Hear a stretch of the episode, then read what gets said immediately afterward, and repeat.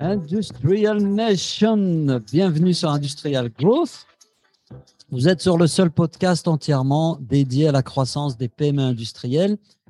Aujourd'hui, j'ai le grand plaisir de recevoir Jean-Louis Jarry de l'entreprise Vlad. Bonjour Jean-Louis. Bonjour Karim. Je suis très heureux de t'avoir euh, parmi nous. Euh, est-ce que tu peux commencer par te présenter? Bon, alors Jean-Louis Jarry, euh, donc, euh, bah, je, suis le président de la société Vlad. Euh, j'ai 60 ans quand même. Euh, oui, je sais, je ne les fais pas. j'ai trois enfants, trois garçons, je suis marié et, j'ai un fox terrier, donc c'est qu'il a comme on, A, on a le tableau, on a le tableau complet. Euh, Jean-Louis, donc Vlad, euh, euh, vous êtes basé en, Touraine, si je ne dis pas de bêtises. c'est ça. c'est ça. On est à côté de Tours, à Parcé-Mêlé, une petite ville qui, qui jouxte Tours. D'accord. Peut-être qu'on peut, on peut démarrer avec ça. Est-ce que tu peux nous parler un peu de, de, Vlad? Qu'est-ce que vous faites? Bon, bah, Vlad, c'est une société, alors déjà, qui a été créée en 85, hein, donc elle n'est pas elle n'est pas d'hier, hein, elle fêtera ses 40 ans dans quelques années. Euh, donc nous, on conçoit, on fabrique et on distribue des batteries pour les appareils médicaux et pour, euh, pour l'univers industriel, donc euh, des petites et moyennes séries, hein, petite puissance. Alors, donc c'est une entreprise que tu as repris il y a quelques années, en 2013, si je ne dis pas de bêtises, ou 2016, pardon? Je suis arrivé fin 2013 et donc on l'a racheté en 2016 donc avec un associé, un fonds d'investissement. Et toi, tu n'étais pas du tout euh, du secteur industriel Non, moi je suis, euh, je, suis d'aucun secteur, j'ai envie de dire, j'ai pas de, j'ai pas de spécialité. Moi, je, suis plutôt un entrepreneur. Donc, avant, j'avais une société qui évoluait dans le domaine du, logiciel pour les bureaux d'études, donc rien à voir. D'accord. Et euh, Qu'est-ce qui est, enfin, tu es entrepreneur, qu'est-ce qui est différent euh, euh, quand on reprend une boîte industrielle de, d'autres sociétés que tu as pu avoir, notamment dans le logiciel euh, qu'est-ce que, D'ailleurs, est-ce que, est-ce que c'est si différent que ça Et qu'est-ce que, comment tu compares les deux, les deux expériences? Alors, le, le, le, métier, je ne sais pas si c'est le métier ou d'entrepreneur, plutôt la vocation. Hein, on, a, on aime le défi, les enjeux, les projets et les hommes. Euh, donc beaucoup d'entreprises, euh, euh, bah, dans beaucoup d'entreprises, on, on, peut trouver ces, ces, ces thématiques. Donc évidemment, c'est un challenge, mais mais il y a toujours des projets, des hommes, des produits, et c'est finalement un peu la même chose. Donc, c'est une entreprise que tu reprends en 2016 qui faisait à l'époque 6 millions de, de chiffre d'affaires. Aujourd'hui, Alors, en fait, en 2014, elle faisait 6 millions. Ouais. Et, euh, et donc, on l'avait monté jusqu'à pratiquement 10 millions en 2016 et aujourd'hui, on fait 20 millions. D'accord, 20 millions en, 2000, euh, en 2022. Comment on fait pour passer une entreprise de, de 6 à, à 20, euh, comme ça, on va dire, en, en même pas une dizaine d'années? Ah bah oui, euh, oui, c'est, ça a été assez vite. Bah, en fait, euh, quand moi je suis arrivé dans cette entreprise, le, le précédent propriétaire m'avait dit euh, bah, euh, tu, tu, j'aimerais bien que tu viennes, mais tu touches pas à tout ce qui marche. Donc finalement, euh, mais il avait raison parce que c'était une société qui marche bien. Euh, le risque quand on arrive, c'est de vouloir euh, tout casser pour expliquer qu'on fait mieux et, et, de tout péter du coup. Donc, bah, je suis allé voir un peu ailleurs et notamment à l'international. On en reparlera peut-être tout à l'heure, mais du coup d'essayer de développer des nouvelles activités au sein d'une entreprise qui avait un corps business bien implanté et, profitable. Le corps business, c'était euh, la France. Sur euh, déjà à l'époque le domaine euh, médical. le domaine médical, c'est votre principal. Oui, essentiellement. Le moteur de l'entreprise, c'est ça. Hein. L'origine, pour faire juste un tout petit peu d'histoire, mais deux minutes, c'est donc Monsieur François qui l'a qui l'a créé en 1985, qui était un militaire geek en électronique et qui a commencé à développer des batteries dans la cave, hein, c'est une réalité, euh, et qui a confronté ces, développements au service de santé des armées. À l'époque, il n'y avait pas de, euh, de, contraintes de, certification, etc. Et ça a démarré comme ça, hein, finalement, donc sur le marché du médical. Donc après, il a développé tous les, les hôpitaux en France. Quoi. Donc des, batteries qui vont équiper, j'imagine, des appareils médicaux comme les respirateurs, comme ouais, voilà. choses dont on entend beaucoup parler en ce moment. Quoi. Tu sais, dans un hôpital, tu as des, tu as des batteries partout. Hein. Dans un bloc opératoire, je te souhaite d'y aller le moins souvent possible, mais malheureusement, on est obligé d'y aller de temps en temps. Et eh ben, il y a, y a des tables d'opération, il y a ce qu'on appelle des, des, des cialytiques hein, pour éclairer la table d'opération, euh, des respirateurs, des moniteurs, etc. Et là-dedans, il y a des ou des batteries qui permettent aux appareils de fonctionner directement, ou des batteries de secours. Donc, à l'époque, le, core business est sur euh, la batterie euh, du secteur médical en France. Euh, ça, tu n'as pas touché. Donc, ah non, ça marchait bien. tu touches pas à tout ce qui On n'allait pas casser ce qui fonctionne. et du coup, tu es parti très tôt à l'international et sur le développement de nouveaux marchés. Tu peux nous parler un peu de cette aventure internationale?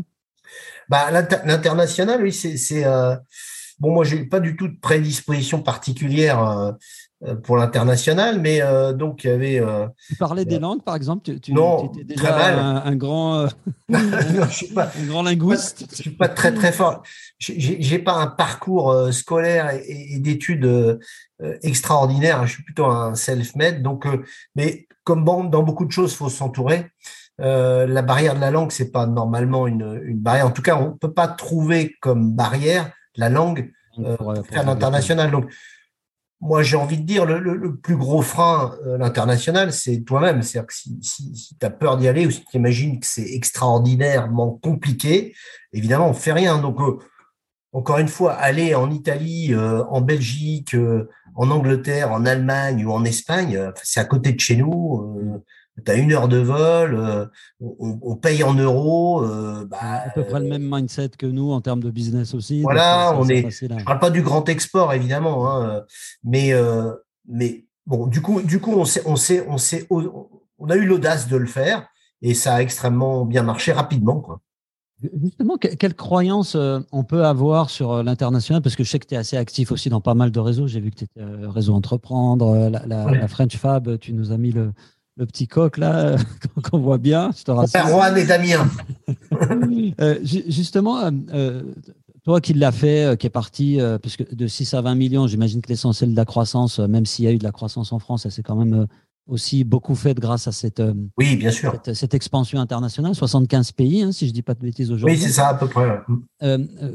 c'est quoi la croyance que peut avoir un, dirigeant comme toi de PME industriel qui, qui, qui qui veut pas le faire et, qui te révolte, qui te qui t'énerve ou qui te fout en boule quand tu entends euh, quand, quand, tu l'entends. Tu veux dire le, le, gars qui, euh, qui, a peur d'aller à l'international? Ouais, c'est quoi qui, qui le c'est quoi la croyance euh, classique qu'on peut avoir et, qui, qui, qui s'avère complètement fausse? Je, pense que les, les gens se disent que l'international c'est compliqué.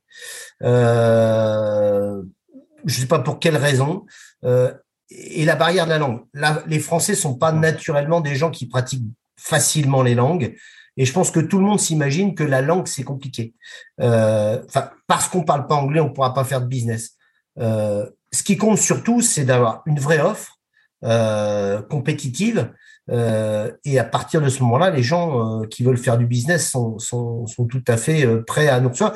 J'ajoute que la marque française malgré tout ce qu'on dit, euh, l'industriel français, il a une belle, il a une belle image. Hein. Quand tu dis que tu es fabricant français de matériel médical, tu es plutôt respecté. Donc, euh, c'est vrai, il y, a, y a, vraiment des atouts pour réussir. C'est un atout pour réussir. Donc, la principale barrière, si j'entends bien, c'est quand même euh, nous-mêmes. C'est-à-dire que c'est toutes les idées reçues et les barrières qu'on se met nous-mêmes. Et je pense qu'en France, on est, on est assez bon pour se mettre des barrières sur l'international. Enfin, j'ai un peu le sentiment que j'ai quand je vois comment d'autres hésite moins. Les barrières d'une manière générale. Hein. Ça, je, te, le laisse. Oui, oui, mais je Mais, tu as raison. On a, on a l'habitude de se mettre un peu des barrières alors qu'on a les moyens, on a les capacités. Puis, comme tu viens de le dire, on a aussi des, bah, des, des, des, qualités puis reconnues, euh, notamment à l'international. Donc, tu as, adopté, quand on préparait l'entretien, tu me dis que tu as adopté une technique qui n'est pas très académique. Tu as appelé ça la technique de l'escargot. Elle, est connue, c'est la technique de l'escargot, c'est-à-dire que c'est la technique des feignants. Hein. C'est-à-dire que quand on veut se développer à l'international, on commence par aller sur les pays limitrophes et puis on, agrandit euh, le cercle comme un escargot. Donc, euh, c'est ce que je te disais, on a commencé par euh, bah, l'Italie parce qu'on avait un, premier contact premiers échanges avec des Italiens. Et puis petit à petit, on a développé l'Espagne, la Suisse, euh, la Belgique. Vous avez monté euh, pour, pour, chacun des pays, comment comment tu as procédé? C'était une filiale locale ou tu as plutôt envoyé des commerciaux qui, qui, avaient la responsabilité du marché? Non, en fait, alors on, a structuré en interne avec des zones géographiques évidemment, mais après le modèle de distribution, on a fait un modèle indirect. Donc en France, on vend directement aux hôpitaux, aux établissements de santé. En revanche, à l'étranger, on, a, travaille avec des partenaires, donc des gens qui font de la maintenance médicale dans les hôpitaux, donc qui ont tous les jours des besoins de batterie ou des distributeurs euh, de produits de, matériel médical. Donc la stratégie, ça a été quand même de passer par des, distributeurs locaux euh, sans forcément aller faire de la vente directe toi-même aux hôpitaux euh, italiens, espagnols. Non, c'est impossible ça. C'est on a fait, on a adopté. Bon, moi j'ai dans ma précédente vie, mes précédentes vies, j'ai eu une expérience de distribution donc de modèle indirect. Donc, j'ai un peu cette expertise et cette connaissance. Et donc, le modèle indirect, c'est vraiment un très bon modèle, enfin, c'est un modèle qui nous a convenu pour bien démarrer. Ok, bah merci d'en tout cas partager ça. Il y a un autre sujet qui est important aujourd'hui, surtout quand on fabrique des batteries, c'est euh, euh tu es en plein dans le, les problématiques d'éco-responsabilité, de RSE. Euh, tu, peux nous parler un peu de ça? Comment vous, vous euh, traitez ce sujet-là chez, chez Vlad, sachant que vous êtes sur un, un composant, la batterie, qui a cette double facette. Hein. à la fois, euh, ça va équiper euh, toute la mobilité électrique et toute la révolution, entre guillemets, euh, électrique et la fin du, du, carburant fossile. Mais en même temps, on sait qu'il y a d'autres problèmes avec la, fabrication des batteries. C'est quoi un peu la philosophie, votre positionnement par rapport à cette approche un petit peu plus éco, éco Je ne sais pas quel est le bon terme d'ailleurs. Oui, oui, bah en fait, oui, on parle, il y a, beaucoup de, terminologie euh, pour parler de RSE, d'environnement, de euh, bon, voilà. En tout cas, nous, ce qu'on s'est dit, euh, la prise de conscience il y a deux ans, c'est on doit absolument se labelliser.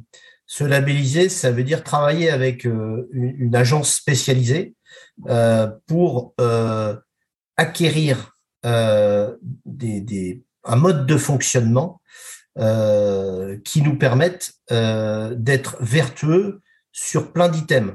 Les achats responsables. Pourquoi à un moment donné vous êtes posé cette question? Parce qu'il y a plein de boîtes qui fabriquent des batteries. Je pense que tout le monde n'est pas aussi euh, scrupuleux. En, tout cas, y a, on peut aussi simplement dire voilà, on a, on a le, label. tu vois, tu peux mettre un truc sur ton site web et dire que tu es éco-responsable, tu as planté des arbres, etc. Ouais, mais en fait. Pourquoi c'est devenu important pour vous, en fait? D'abord parce que euh, nous, on ne fait pas les choses pour, euh, euh, pour, paraître, hein. on essaie de les faire en profondeur. Cette réflexion, elle est, c'est une, une réflexion de, d'hommes responsables, hein, de dirigeants responsables. la mouvance BPI à laquelle on appartient nous fait réfléchir sur un, un, certain nombre de sujets. Donc, on a une maturation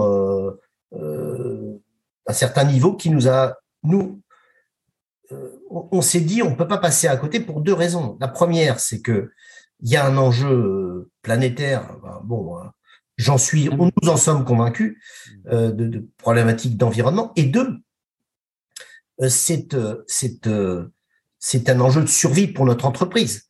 C'est-à-dire que si demain on n'affiche pas une certaine virtuosité de notre activité, on sera éliminé du marché. On voit un certain nombre de donneurs d'ordre et de grands comptes qui aujourd'hui imposent pour travailler avec eux un certain nombre de règles.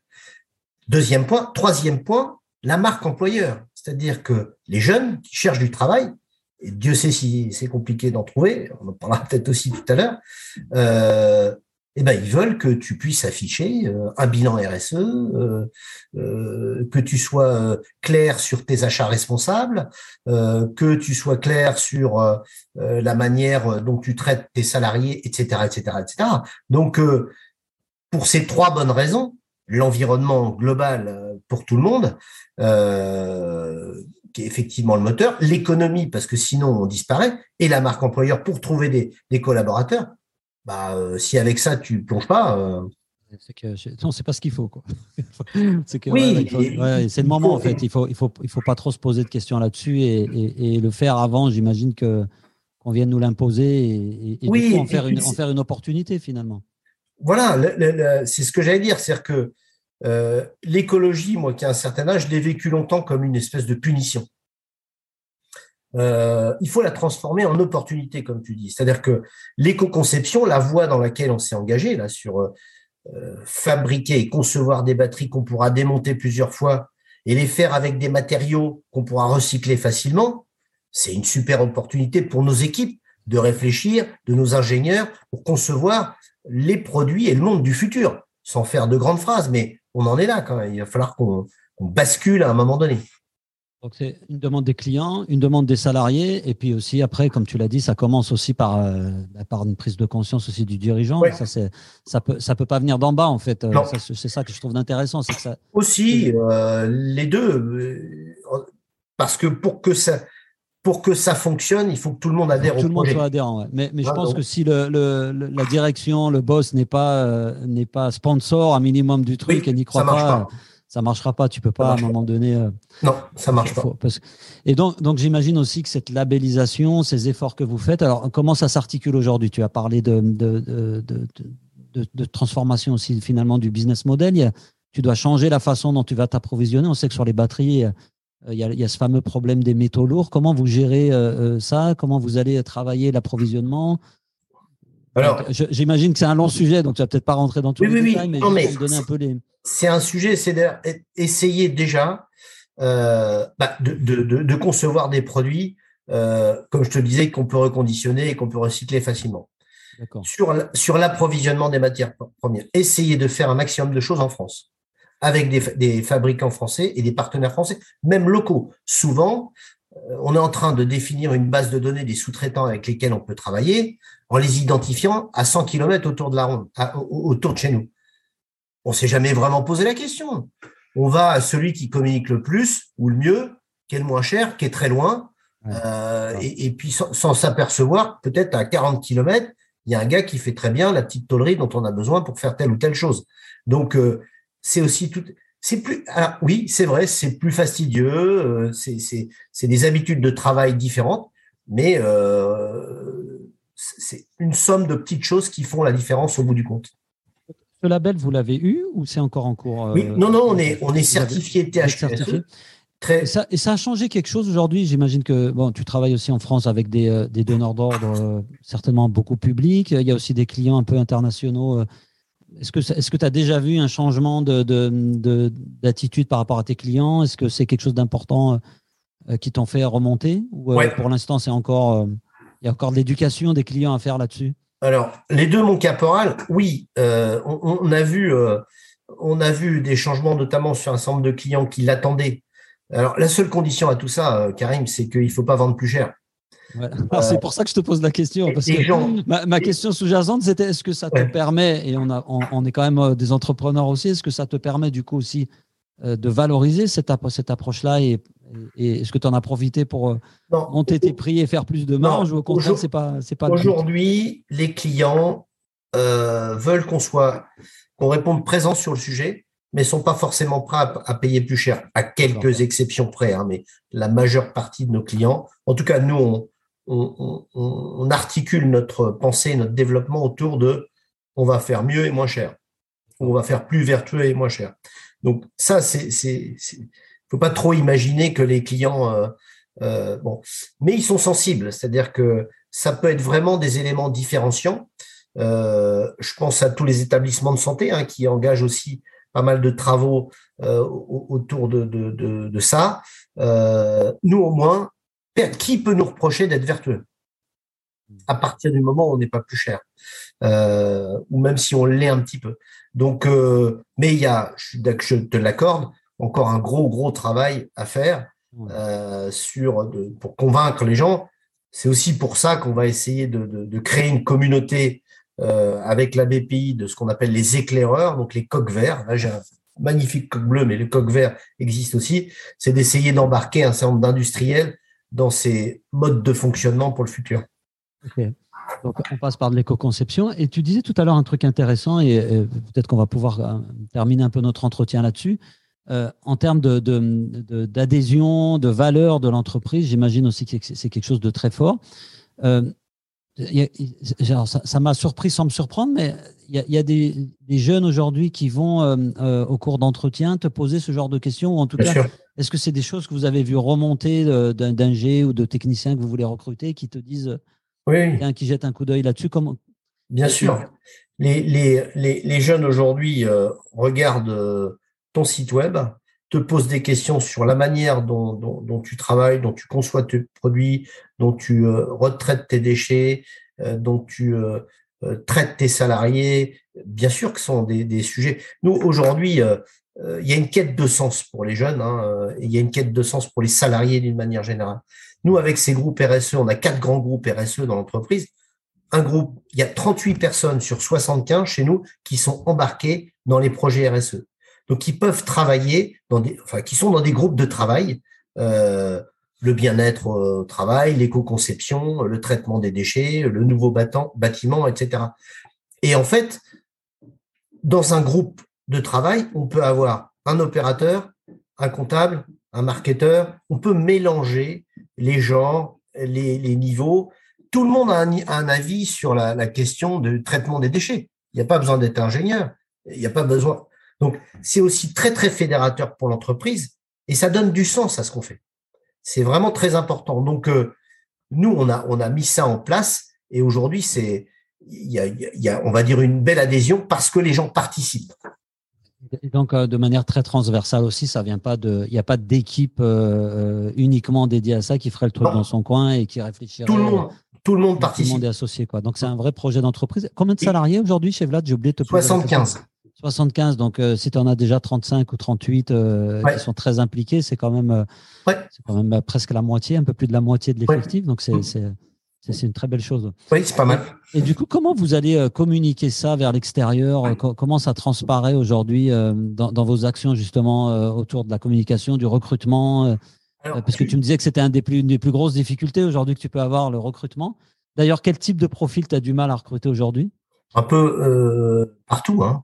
Et comment, comment tu l'expliques, à ton avis ça, D'où vient cette problématique de recrutement qu'on a dans l'industrie aujourd'hui?